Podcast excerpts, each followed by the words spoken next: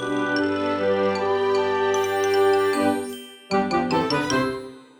ローツーザーメン皆さんこんにちは。ドイツ語講師の小町です。さて皆さん早速なんですけど私から一つ質問があります。皆さんはですねドイツ語の若者言葉 Jugendwort って知っているでしょうか？若者言葉ってこう日本でも結構こう移り変わりが激しくて、毎年こうこれがトップの言葉ですよみたいな感じでランキングとかがそれこそ出ているかなと思うんですけど、実は同じようにドイツ語にも若者言葉って言われるカテゴリーの言葉があって、て、で、その中でこう毎年ですね、こう2020年のトップはこれですよとか、で、ちょうど今その2021年のトップを決めましょうねっていう投票をインターネットの方で開始されている状態なんですね。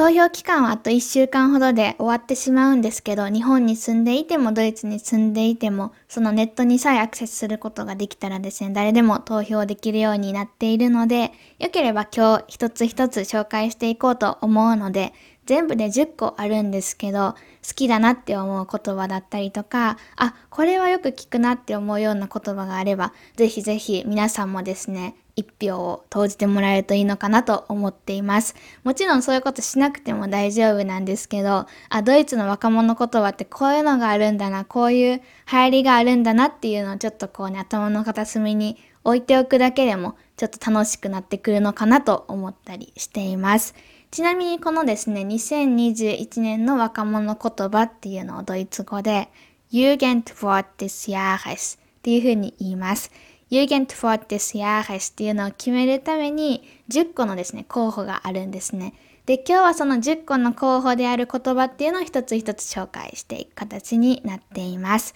今回扱う投票サイトへのリンクっていうのは概要欄に載せておくので、よければ皆さんそこからね、確認してみてください。ちなみにこの投票だったり、Jugendwort des Jahres っていうのを決めますよっていう、そもそものオーガナイズみたいなのをしているのは、辞書で有名なですね、ランゲンシャイトっていう出版社があるんですけど、そのランゲンシャイトが運営しているサイトになっています。ドイツにいる人だったりとか、旅行でもいいんですけど、図書館だったりとか本屋さんとかに行って、辞書のコーナー、あとはまあドイツ語勉強のコーナーとかに行くと、必ずこのランゲンシャイツ社の辞書っていうのが並んでいます。やっぱりシュトイチっていう日本語、ドイツ語の辞書とかもあったりするし、もうですね、いろんな大きさの辞書があったりとか、で、パってですね、目につきやすいんですよ。なんでかっていうと、黄色だからなんですね。すごい末期っきで、で、私はですね、フォルモントをやっている理由の一つだったりもするんですけど、黄色がすごい好きなんですよ。なので個人的にすごいこう図書館だったりとか本屋さんとかに行ってランゲンシャイト社の辞書とかを見るとハッピーな気になるっていう、まあこれはすごい個人的な話なんですけど、おそらくですね、皆さんも一度は目にしたことがあるような出版社じゃないかなと思うので、よければサイトの方も覗いてみてください。それでは今日はですね、先ほど説明したように10個の候補に上がっているユーゲント・フラター若者言葉紹介していこうと思います。気になる方はぜひ最後まで聞いてください。Das heutige Thema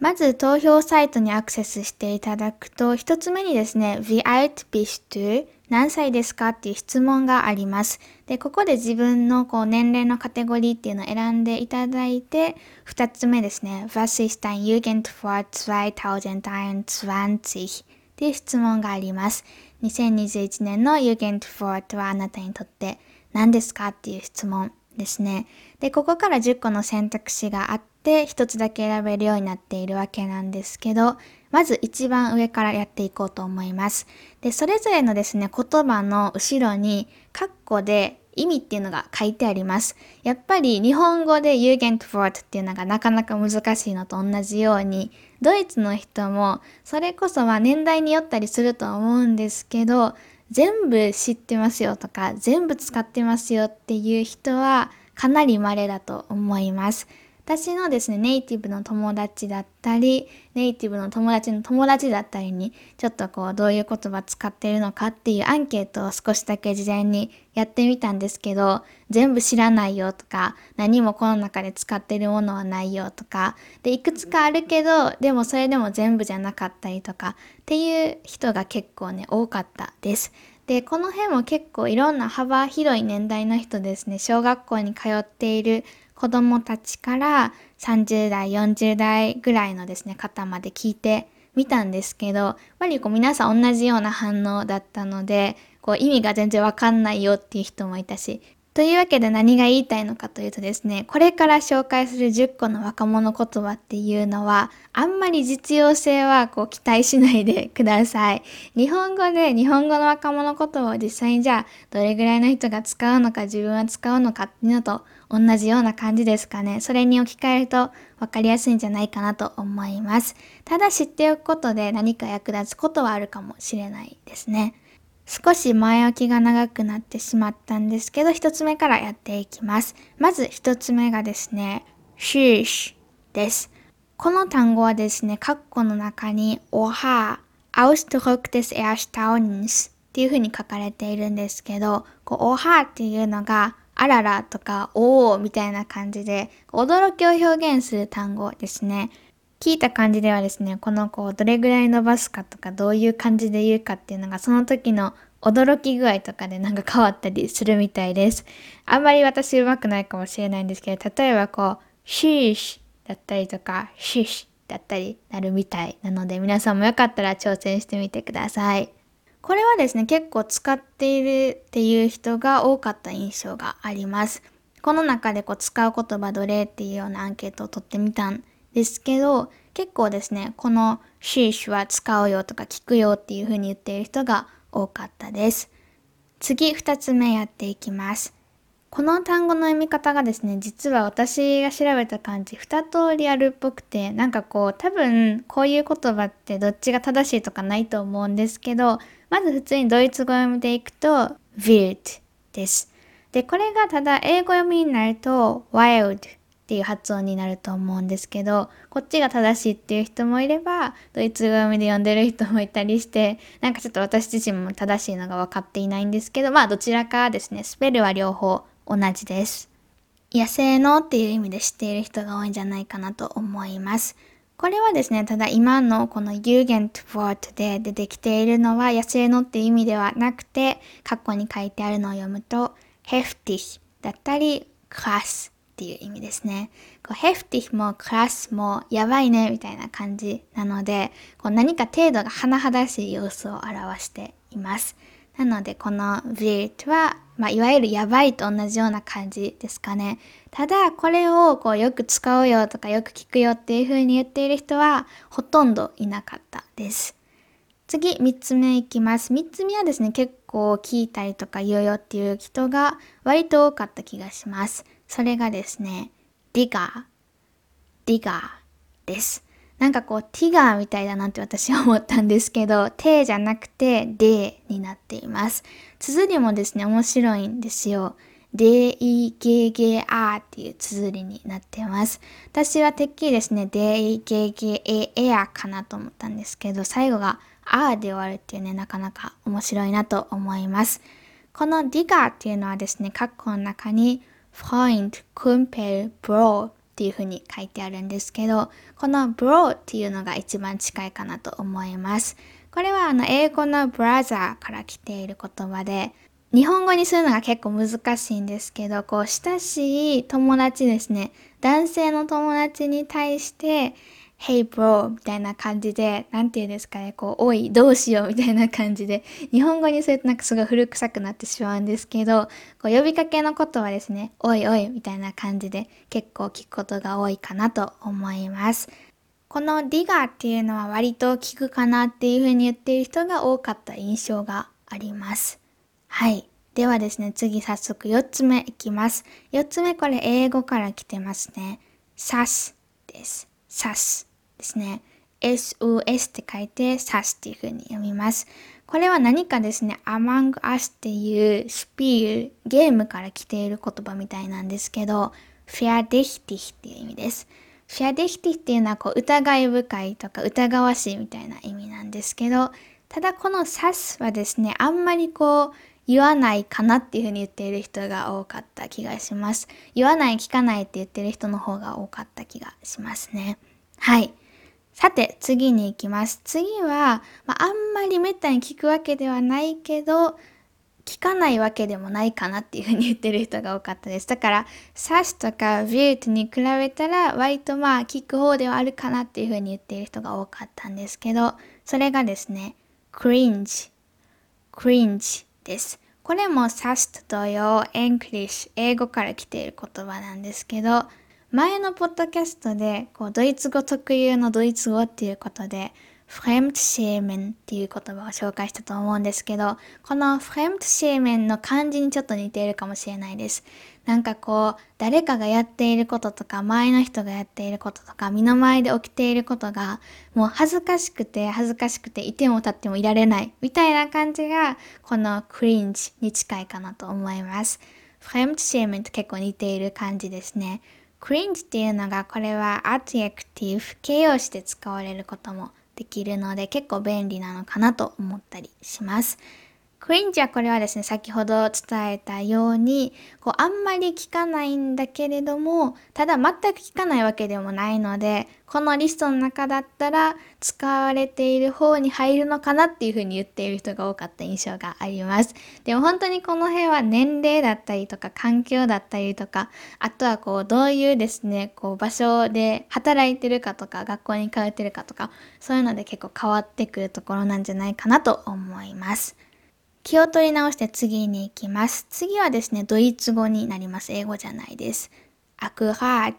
ですね。アクラート。これはカッコで書いてあるのは zutreffend なんですけど、的確なみたいな意味を持っています。これは言葉として覚えといても損はないかなと思います。ただ、有限 to word になっているっていうことは何かしらの使い方がされていたり、好まれて使われているってことだと思うんですけど、私がしたアンケートだけだったら、あんまりこのアクラーツっていうのも選ばれていなかったので、まあそうですね、こうドイツ語の語彙として覚えとくぐらいでいいかもしれないです。はい。次行きます。次に私は結構これ使えそうだなって思うような言葉だったんですけど、それが same です。これもまたですね、英語はですね、ドイツ語で言うと過去の中に書いてあるのが ebenso になります。ebenso っていうのは例えば schönen Tag noch とか言われた時に ebenso っていう風に返したりできるんですけど、あなたもねっていう風に言ったりする時に使えます。で、ここでの ebenso っていうのはどちらかというと、誰かに対して言うっていうよりかは、こう、me too とか ich auch とか、私も same だよっていう風に言う感じと似ています。Same っていうのは英語で同じっていう意味で覚えている人が多いと思うんですけど、そこの元の意味とほとんど同じような使い方なので結構わかりやすいんじゃないかなと思います。この same もですね、初めに紹介した sheesh と同じような感じで相槌の一環として使われているみたいです。例えばですね、いい例かどうかちょっとわからないんですけど、なんか今日すごい大変な一日だったわって誰かに言われた時に、same 私もだよみたいな感じで使えるかなと思います。この same っていうのもクリンジと同じような感じでこうめちゃくちゃ聞くわけではないけれども全く聞かないわけでもないぐらいのその微妙なリストぐらいに入ってる言葉かなと思います。だからまあ先ほど紹介したアクハーツよりは使われている印象になります。でも本当にこの辺は人によって変わるところだと思うので、皆さんもよかったらネイティブの友達とかがいたらね、聞いてみてください。さて、次の言葉いきます。次はですね、結構個人的に可愛いなって思う響きなんですけど、それがパパタスティッシュです。なんとなく響きとかで意味がちょっとだけわかる人もいるかもしれないんですけど、これはですね、 fantastisch だったり、 schön っていう意味と同じような言葉になってきます。 papatastisch。こうすごい響きが爽快でなんかこうポジティブな意味を持ってそうっていうのがわかるような言葉かなと思うんですけど、もう本当に意味そのまんまっていう感じで、素晴らしいとかすごいねみたいな感じで、papatastisch がここにですね、現れています。ただこの papatastisch っていうのは結構昔からある言葉みたいで、なんかその新しく例えば same とか cringe とか sus みたいな感じで英語から来て新しくこうドイツ語の日常語として使われている的な感じではないみたいですね。なのでここの Jugendwort のリストに載っているっていうのが結構珍しいというかこう変な感じっていう風に言っている人もいました。ただこのパパタシティスっていうのはこう使うよとか聞くよっていう風に言っている人は残念ながらいなかったですね。ただまあ可愛い響きだなと私は思います。残り2つになんとなりました。ラスト2つ目がですね、ゲリングフェアディーナー、ゲリングフェアディーナーです。ゲリングフェアディーナーっていうのは、フェアリーラー、こう歯医者みたいな感じで使う言葉のちょっとこう、なんて言うんですかね、冗談をめかしたような言い方っていう風に過去の中に書いています。ただこのゲリングフェアディーナっていうのも選んでいる人がいなかったので、こう実際どういう風なコンテクストで使われているのかっていうのは少しですね、不明なままになってきます。ゲリングっていうのがこう少ないっていう意味です。ウェーニヒとかと同じ意味で、フェアディーナっていうのがフェアディーネンだとしている人が多いかなと思うんですけど、ゲイトフェアディーネン、お金を稼ぐですよね。こう少なく稼ぐ人っていうことで、まあ要するに所得が低い人とかのことをゲリングフェアディーナーってもともとはね、言うみたいなんですけど、おそらくこのユーゲントフォーツとしてのこの意味っていうのはお金についてではなくて、こういろんなテーマ全般的において、なんて言うんですかね、こう敗者勝者みたいな言い方をするときに、ゲリングフェアディーナっていう言葉を使う感じかなと私は思います予想しています。知っている人がいたらね、ぜひ教えてください。10個目のことはですね、皆さんが知っている単語です。今までやってきた単語の中で、おそらく例えば viewed くらいは知っている人が多かったと思うんですけど、その他の単語は初めて聞くとか、英語とかそういう感じの反応がね、結構あったんじゃないかなと思うんですけど、最後の単語は、こう、誰でも知っています。誰でもって言うとあれなんですけど、あ、アインさる人は知っておいてほしいなというか知っておくべき単語の一つですね。それぐらい初級ドイツ語にあたるんですけど、最後がこれです。ミット t ミット t わかりますよね、皆さん。 Mittwoch っていうのは、今日から2 Tage später なので、水曜日のことになります。水曜日っていうのはドイツ語で Mittwoch って言うんですけど、なんとですね、この Jugendwort の中に Mittwoch っていうのも候補に入っています。えって思った人が多いと思うんですけど、私も初めですね、えって思いました。この Mittwoch っていうのはでもやっぱりもともとの水曜日って意味ではなくて、水曜日って意味は同じなんですけど、もともとはですね、一つの文章から来ていて、それが Es ist Mittwoch meine Kehle というような文章になっています。これはですね、Es ist Mittwoch meine ぐらいまで入れるとすぐ予測変換に出てきて画像っていうのが表示されるようなミームっていうなんていうのかな、こう日本語にするのはこれ難しいんですけど、一つのこう画像があって、それに画像っていうのと、あとは一つのこう文章とかを書いて、ちょっと面白おかしくしているような一つの、まあこれもカルチャーの一つかなっていうのがあるんですけど、これはドイツだけじゃなくておそらく英語圏とかにもあると思うんですけど、そういったミームから来ています。なんか親父ギャグって言ったらあれなんですけど、親父ギャグとお笑いの中間ぐらいのなんかこう、くすって笑えるような4コマ漫画とかの感覚に近いかもしれないですっていうのがミームなんですけど、それのですね、ミームの一つですごいこう全国的におそらく広がったであろう Es ist Mittwoch meine Kehle っていうのから来ています。